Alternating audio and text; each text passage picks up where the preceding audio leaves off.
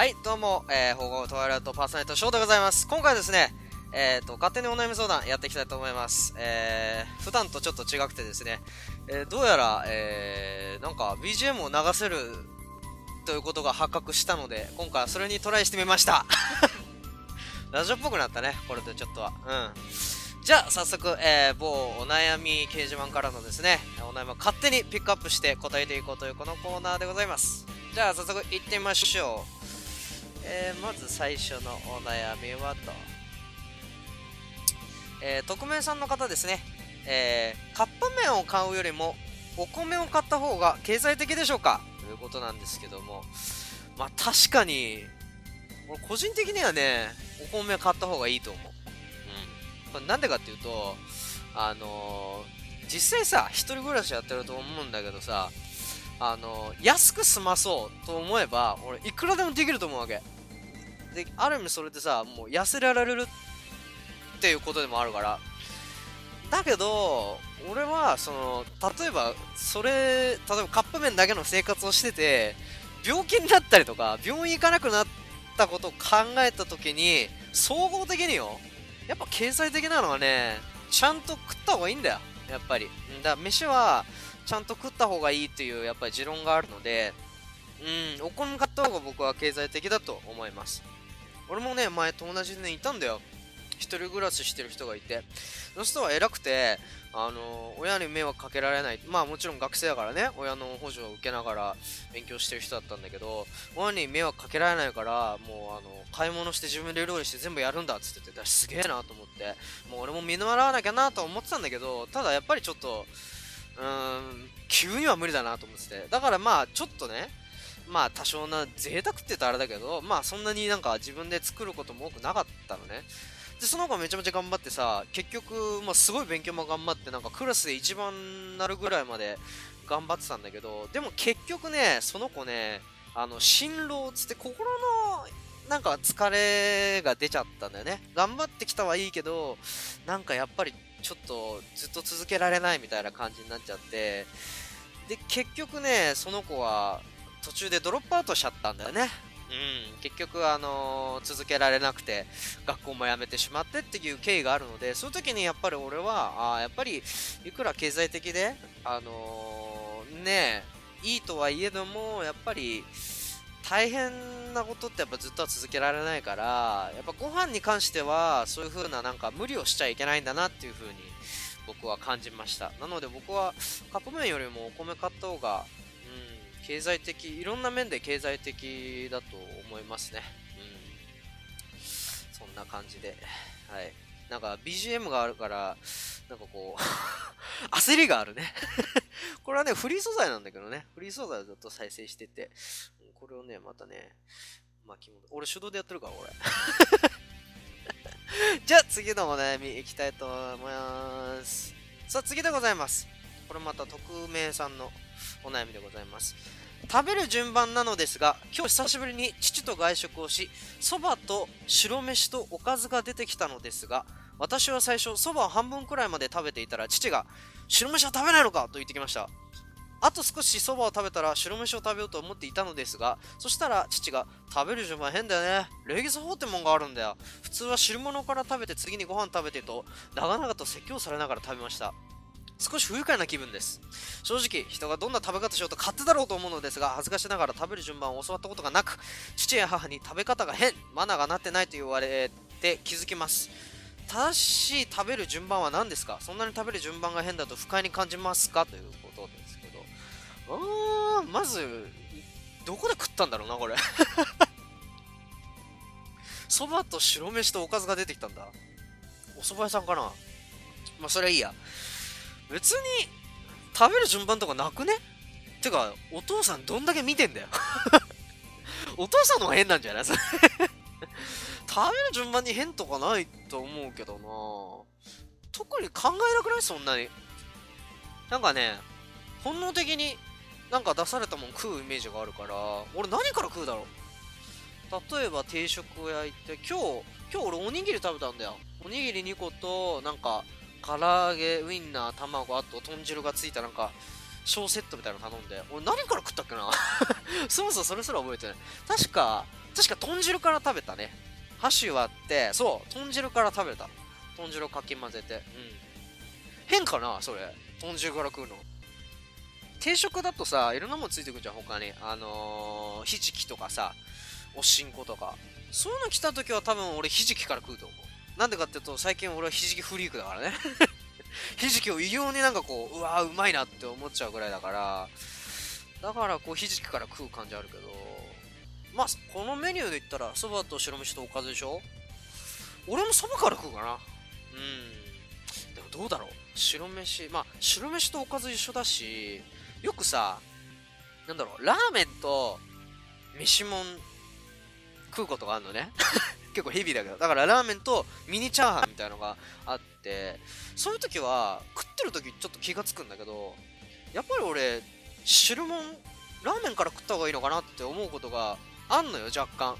なんでかっていうと、やっぱ伸びるじゃん。いや、そんなすごい勢いで伸びるわけじゃないよ。ただ考えてみたらさ、伸びるし、万が一食えなかった時に、持ち帰るってなった時に、チャーハンならいいけど、ラーメン持ち帰るの相当むずいと思うんだよ。それをね、なんかこう、そう、母親に言われたんだよね、昔から。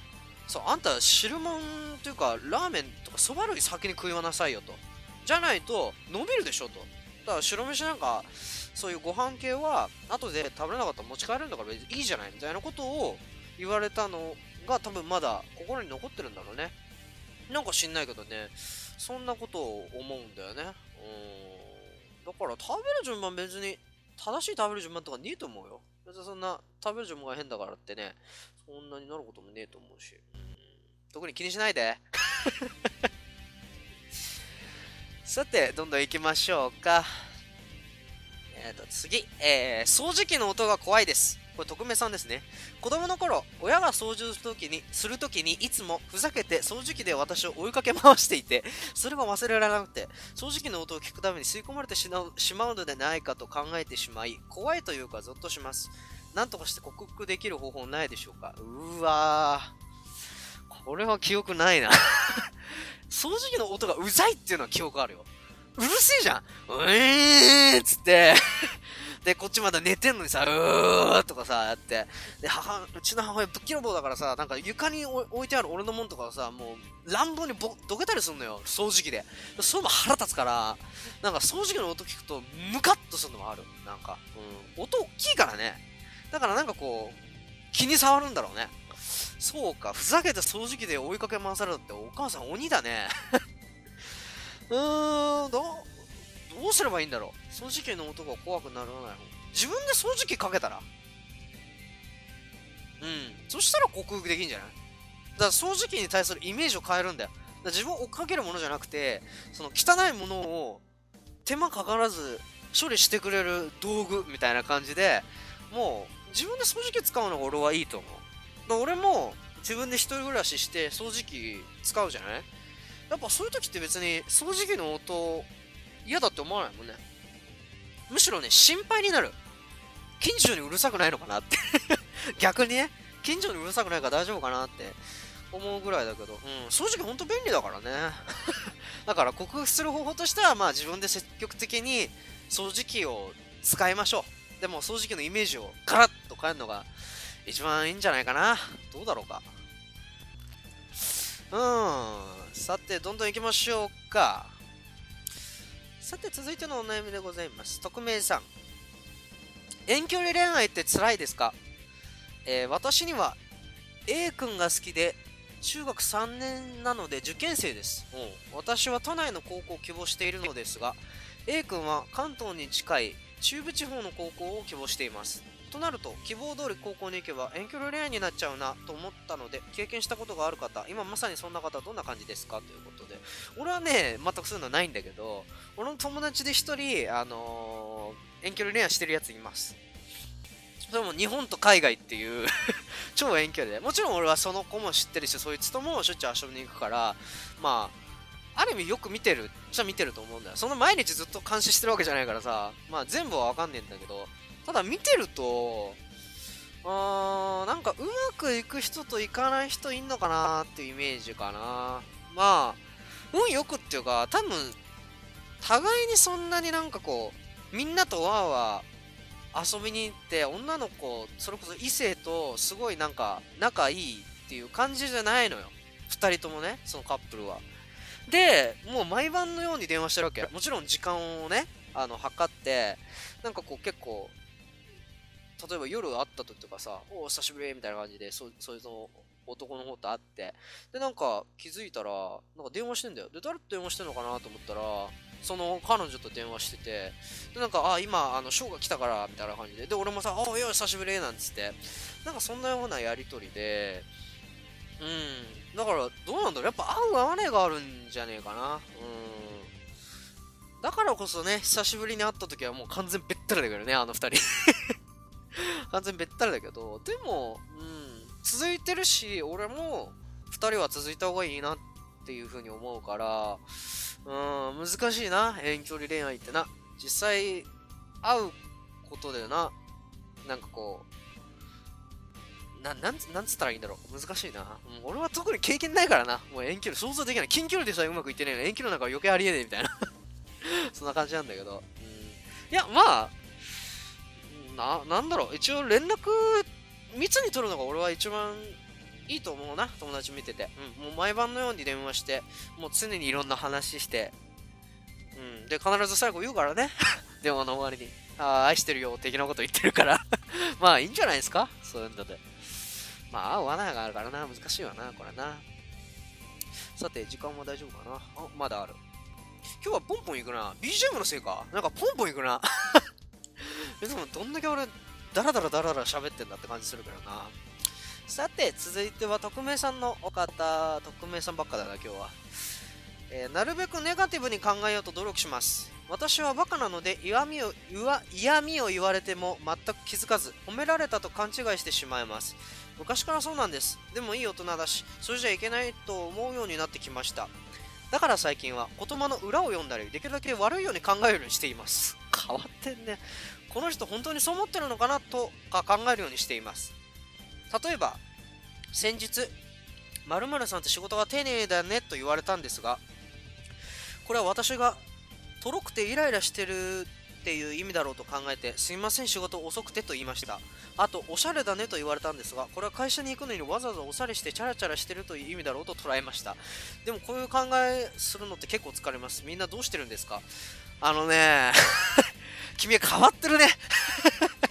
これももしかしたらあのネガティブに捉えちゃってるかもしんないけどあのー、なんだろう、別にそんな言葉の裏読んだらさ、できるだけ悪いように考える必要ないと思うんだけどな。逆にそれで苦しんでる人がいるんだからさ、なんかこう、うん、もったいないよ。全く、そもそもね、仕事が丁寧だねって言われて、あ、でもそうか、仕事が遅くてって解釈になるのか。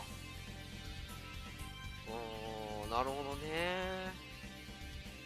その後相手なんつったんだろうね。すいません、仕事が遅くてって言った後、相手は、え？って言ったのか、へへって笑ってたのか、それによってこう、真意がわかるよね、相手の。うん。いや、こういう考え方って疲れるよ。なんか。だ褒められ、へ、下手にさ、何もしてない、自分では何もしてないのに褒められたりすると、え、なんかまずいことしたかなとか、あれなんかあったのかなってちょっと思っちゃう部分ってあるよね。うん、だから、いや、俺この人逆に羨ましいわ。全く気づかない。いや、気づかない方がいいって。嫌味言われても。やっぱりね、嫌味って言われるとやっぱり精神的ダメージすごいからね。だから下手にね、あのー、疲れるから、やめときな。うん。ネガティブに考えなくていいよ。ポジティブにもう、丁寧だねって言ったら、あ、どう、みたいな感じで言って、で、おしゃれだねって言われたら、あ、まあ、この服どこで買ったんですよねとか、まあ、安かったんですよとか、なんかそういう、まあ、話を広げるぐらいだったら、まだいいと思うんだけどね。うん、下手に、ネガティブに捉える必要はないと思うんだけどな俺はね、仕事場でね、もし万が一ね、なんか、そういうこと言われたら、まあ言われる人によるけど、例えばマネージャーに言われたら俺は、警戒するね。あ、なんかままずいことしたかな。ちょ、まずかったかなとか、あるいは俺のご機嫌伺ってるなとか そういう風にもしかしたら捉えちゃうかもしれない。うん、やっぱ難しいよね。褒められる。だから、なんだろう、自分が尊敬してる人に褒められたりとかすると、やっぱり素直に嬉しいっていう風に、素直に受け取るから、うん。俺もさ、今思い出したんだけど、その、昔というかまあ今もそうなのかもしれない。学生の時さすごい俺まあネガティブに捉える感じだったのよ。で基本的に褒められても何にもそんな真に受けずあどうせそう思ってないんだろうなぐらいの感じで流したの。でついこの前マッティとさあのそういえば俺ら10年前にニュージーランドに旅行行ったよねって話になって。で僕ら修学旅行で中学の時ニュージーランド行ったんですよ。今思うとすごいんだけどニュージーランド行ってでその時にファームステイってしたんですね。これ何かっていうと要はそのある農家のお家にあの何日間か泊めさせてもらうんです。で1人じゃなくて何人かそのクラスのやつらと行くんですけど。で僕とあともう2人いたのかな。で、まあ、その人たちすごい人たちで、で、俺当時そんな学校行ってなくて、修学旅行だけ参加したんだけど、で、なんかこう、なんだろう、周りのやつらと合わないっつうかさ、空気合わねえから、なんかこう、ニュージーランドのその、ファームステイの人たちがいろいろ話しかけても、まあ、クラスメートの同じグループなんですよ。返さねえんだ。何言っても。だから俺はそれなんか変だなと思って、俺は積極的に返してたの。英語で。で、実際やってるとわかんないけど、中学ぐらいの英語で実際結構会話ってできんだよ。簡単なことだけど。で、向こうもゆっくり喋ってくれるからさ、で、喋ってたら、もう結構楽しくてさ、もういろいろもう、わーとかわーとか、もうすごいいろんな話わーってして、俺すっごい楽しかったの。で、あのー、その、最後の日だ。もう、あの、ファームステイ終わりっていう朝、まあ、お父さんが仕事行く準備してる音で俺目覚めたの。で、ちょっとポクポクポクポクベッドルームから出て、様子見に行ったのよ。そしたらお父さんがもう仕事出る直前でさ、で、あ、おはよう起こしちゃったごめんねとかって言うんだけど、全然いいよとか言ってて、あ、仕事行ってらっしゃい的なこと言ったんだ。なんかたどたどしい英語で。そしたら、そのそのお父さんが、今でも覚えてるあれですよ、ひげ生やしたさ、なんか超ダンディーな お父さんだったんだけど、お父さんがこう近寄ってきて、俺の肩をこうカッて持って、俺の目線にまで腰を下ろしてさ、俺の目を見て、あのー、翔くんは、英語すごくいいよ。君は将来必ず海外で英語を使ってなんか勉強した方がいい。絶対そうしてくれっていう風に言われたの。今思うとまあ俺が留学を決めた理由の要因の一つでもあるんだけどそれがね。それ覚えてて。でもその聞いた当時は俺お世辞言われてんだなと思ったんだよ正直。ああなんかニュージーランドの人気使って俺お世辞言ってくれてるなみたいな。嬉しい嬉しいなじゃないけど。まあ真面目にとんのやめようかなぐらいな感じだったの。うん。でもねやっぱこう嬉しかったからずっと覚えてたんだよね。いくらそれが本当なんだろう、本当か嘘かどうかわかんないけどさ、なんかこう、嬉しくて、それをずっと覚えててさ、だから、なんだろう、やっぱポジティブに受け取った方がいいんだなって思った。どんな言葉でも。